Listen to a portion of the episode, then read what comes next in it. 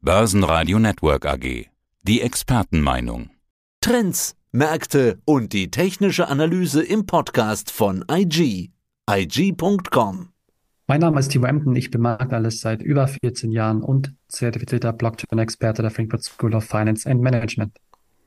Timo, die Kryptowelt ist in Aufruhr, die schlechten Nachrichten reißen nicht ab. Gestern hatte ich noch gelesen, dass ein Rapper sein Kryptohandy benutzt haben soll, um kiloweise Rauschgift zu dealen. Das ist eher eine Randnotiz, sicherlich auch die alte Geschichte in der Randnotiz um EXW, wo jetzt nach drei Jahren Ermittlungen und Betrugsvorwürfen die ersten Haftbefehle gegen die Verantwortlichen vollstreckt werden. Zuletzt sprachen wir ja an dieser Stelle über den Kollaps um den Stablecoin Terra UST, die Insolvenz des Kryptoverleihers Celsius, jetzt dann noch der Kollaps von FTX, deren Eigentümer und Verwandte sich vorher noch Millionen Immobilien auf den Bahamas unter den Nagel gerissen haben. Was genau ist denn da jetzt passiert? Bring uns doch mal auf den neuesten Stand. Ja, letztendlich war die Konstellation wirklich spitz auf Knopf rund um FTX. Also Kundengelder wurden im großen Stil abgezogen, was dann eben die Märkte, also FTX erstmal, aber dann auch die Märkte erschüttert hat. Also so eine, eine Art Vertrauenskrise kann man ja dann schon sagen, wurde hier initiiert, mal wieder in Kryptobörsen. Daraufhin haben natürlich dann auch ja die ganzen Kryptowerte, insbesondere der Bitcoin, aber auch Ethereum, weitere Assets aus den hinteren Reihen, zweiten, dritten Reihen dann verstärkt eben an Wert verloren. Zuerst ging es dann deutlich unter die 1 Billion Dollar Grenze, zwischenzeitlich dann runter auf 800 Milliarden Dollar. Also zum Vergleich im November 2021, also vor exakt einem Jahr, standen wir ja zwischenzeitlich bei fast 3 Billionen US-Dollar. Und letztendlich stellen sich natürlich auch eine ganze Menge Fragen rund um eine Regulierung, eine forcierte Regulierung, die möglicherweise kommen wird. Viele Regulierungsbehörden rund rund um den Globus haben sich eben dafür schon stark gemacht, ausgesprochen. Also, dass hier die berüchtigten Daumenschrauben wieder festgezogen werden. Und Stand heute, ja, verweilen Bitcoin und Co. so ein bisschen man kann sagen, in einer Liegematte nicht wirklich. Also es ist eine Hängepartie. Es geht immer mal wieder rauf und runter, aber so wirklich der große Finale, möglicherweise finale Abverkauf, der will nicht kommen, kommt vielleicht auch nicht. Insofern interessieren sich Anleger Stand heute schon wieder für die US-Geldpolitik. Aber jetzt nochmal, diese, diese Geschichten, die häufen sich ja, dass also da kräftig geworben wird, dass Kundengelder eingesammelt werden, dass hier Renditen versprochen werden, äh, die anfangs vielleicht noch kommen, aber dann zum richtigen Zeitpunkt jetzt aus Sicht der man muss es so sagen, Betrüger, wird dann hier der Exit gemacht. Man spricht dann wohl auch von einem Exit-Scam. Das ist doch genau das, was die Kritiker dieser Branche immer wieder vorwerfen, wo sie warnen. Da tun sich dann doch diejenigen, die hier reale und äh, gute Geschäfte betreiben, denen wird's doch richtig schwer gemacht. Absolut. Also das ist zu Recht wird das Bitcoin und Co., also der Kryptobranche insgesamt ja angekreidet. Also es ist ja nicht nur der Bitcoin, sondern die ganze Konstellation nimmt ja eine ganze Branche hier mit in Sippenhaft, was auch teilweise echt unfair ist. Also diejenigen, die sich an Regeln halten, die werden dann hier zu Unrecht bestraft. Aber so ist das Spiel, so sind die Gesetze. Und insgesamt kann man auch sagen, im Jahr 2022, in dem wir uns ja immer noch befinden, es ist und bleibt möglicherweise ein klassisches Regulierungsjahr. Wie du ja anfangs auch schon sagtest, die Turbulenz Grenzen rund um Celsius Network beispielsweise. Also das hat natürlich im Frühjahr hier verstärkt für Irritationen gesorgt. Heute ist es FTX und möglicherweise eben noch weitere größere Adressen. Also diese Ansteckungsrisiken innerhalb der Branche die sind und bleiben ja akut. Die Katze ist ja hier alles andere als aus dem Sack, sondern man fürchtet ja noch weitere Insolvenzen, vielleicht in den kommenden Wochen, Monaten oder nächstes Jahr. Also da lassen sich die Börsen ja auch nicht so wirklich in die Karten schauen. Jetzt Moment, das, äh, das verstehe ich jetzt nicht.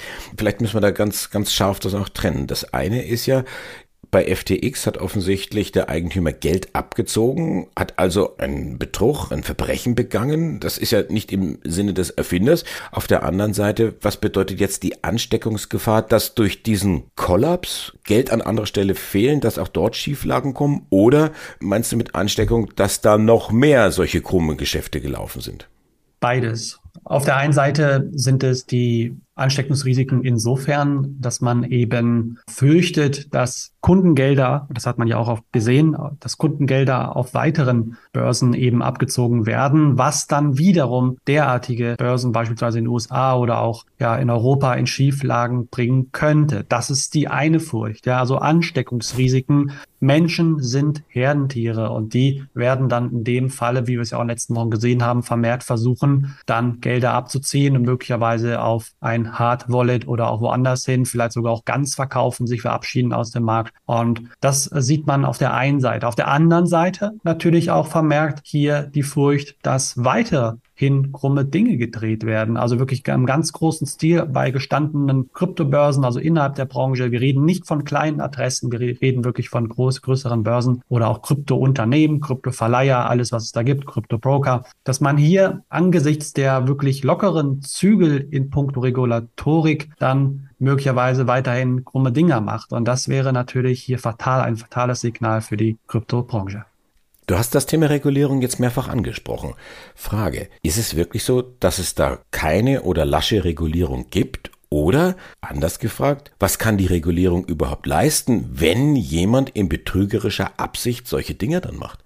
Ja, insgesamt gibt es eine Regulierung, beispielsweise zumindest Pläne, sagen wir es mal so, die sogenannte Mika-Regulierung beispielsweise in der EU, die dieses Jahr auch im Sommer dann fleißig diskutiert wurde, auch durchgewunken wurde. Hintergrund ist hier, dass sie beispielsweise dann erst ab dem Jahr 2024 vollständig greifen soll. Meiner Meinung nach könnten sich andere Regulierungsbehörden auch in etwa dann beispielsweise die USA hier orientieren an der Mika-Regulierung, also so eine Art Blaupause. Was kann sie dann tatsächlich in der Praxis bewirken, ist eine sehr, sehr gute Frage, die auch jetzt Stand heute auf einem anderen Blatt Papier steht. Ich stelle es mir folgendermaßen vor, dass insbesondere der Kleinanleger, der private Verbraucher hier besonders geschützt wird. Erstens das und dass man möglicherweise auch noch schärfer insgesamt den Risikohinweis nicht nur liest, sondern auch tatsächlich versteht, was es bedeutet, dass Gelder im hochriskanten spekulativen Kryptomarkt hier angelegt sind. Und letztendlich nicht nur die Verbraucherseite, aber auch vor allen Dingen die Anbieterseite, sprich die Kryptobörsen, die dann viel, viel stärker durchleuchtet werden müssen, auch eben wo, wo sie sich aufhalten etc. dürfen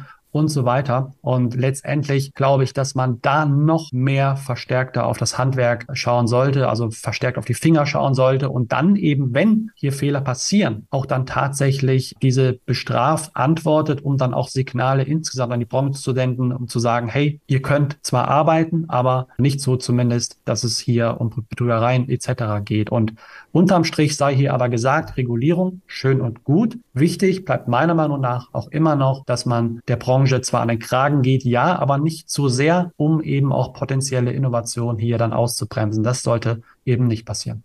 Den Privatanleger schützen. Sag nochmal genau, wovor schützen? Vor schlechten Geschäften ja wohl nicht.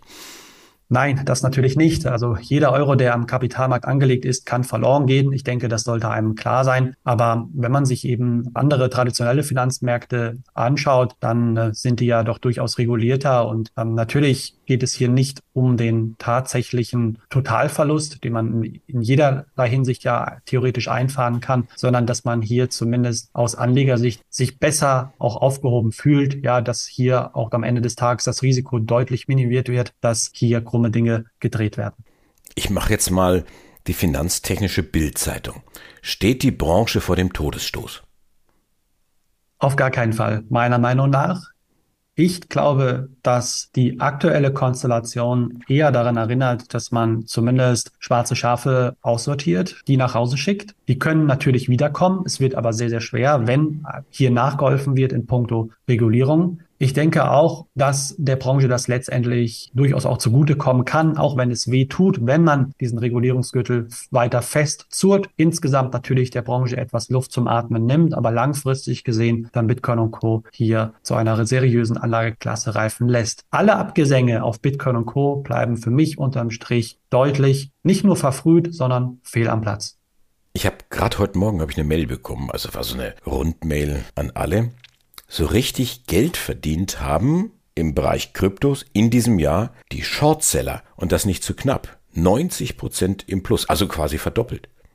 Ja, das könnte gut hinkommen. Aber auch hier hilft natürlich auch der Blick in die Ferne. Also welche Brille habe ich tatsächlich auf? Ist es die Monatsbrille? Ist es die Jahresbrille oder vielleicht so die fünf oder zehn Jahresbrille? Dann sieht das Ganze natürlich schon wieder anders aus. Aber natürlich dieser brutale Verlust schmerzt letztendlich. Also wenn wir es umdrehen, nicht Gewinn, sondern dann auch letztendlich Verlust für diejenigen, die gekauft haben möglicherweise auch am Halszeithoch beim Bitcoin, roundabout 69.000 Dollar vor ungefähr einem Jahr. Das unterstreicht in meinen Augen auch immer wieder die Risiken, die wir exorbitant natürlich auch im Kryptomarkt haben im Vergleich zu anderen Anlageklassen, ist dieser Risikoaufkleber besonders groß, besonders präsent und das sollte ja auch weiterhin sein.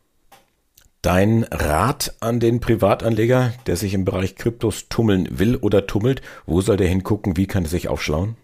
Ich denke, es ist durchaus, es kann durchaus lohnenswert sein, jetzt erstmal die ganze Gemengelage ähm, abzuwarten, bis sie sich eben beruhigt. Und damit meine ich vor allen Dingen, bis zum Jahresende glaube ich nicht, dass hier eine Regulierung auf die Beine gestellt wird. Das benötigt meiner Meinung nach auch viel, viel Zeit. Es bringt auch nichts, jetzt schnell eine Regulierung einzufädeln, ganz und gar nicht. Da muss man sich die Frage stellen, wo wird reguliert? Ich glaube, eine globale Regulierung kann es und wird es auch nicht geben in dem Sinne. Da wird jede Nation seine eigenen Regularien dann aufstellen. Wichtig bleibt, dass man aus charttechnischen Gesichtspunkten beispielsweise beim Bitcoin dann eine Bodenbildung sieht, erkennt oder erahnt. Das heißt, dass Anleger sich dann mehr oder weniger von diesen, man kann schon sagen, kräftezehrenden Entwicklungen ja doch dann ja so ein bisschen, dass diese wieder abgelenkt werden rund um die FTX-Pleite, möglicherweise durch die US-Geldpolitik. Und hier stellt man sich ja die Frage, ob dieser Inflationspeak, Inflationshöhepunkt erreicht ist, ja oder nein, respektive wie geht die Notenbank tatsächlich in puncto Zinserhöhung weiter damit um. Und hier kommt vielleicht so ein bisschen Hoffnung an den Horizont, wieder ein möglicher Silberstreif, den ich mir vorstelle vorstellen kann, bis zum Jahresende, vielleicht aber auch eher dann im Frühjahr 2023, dass hier dann Anleger, also in dem Fall Kryptoassets, möglicherweise wieder profitieren können, sollte diese Zinsfurcht weiter nachlassen. Der zertifizierte Blockchain-Experte der Frankfurt School of Finance, Timo Emden. Danke für dieses Interview. Sehr gerne. Soweit der Podcast von IG. Analysen, die Märkte, Charts und Webinare unter IG.com. Börsenradio Network AG. Das Börsenradio für Broker.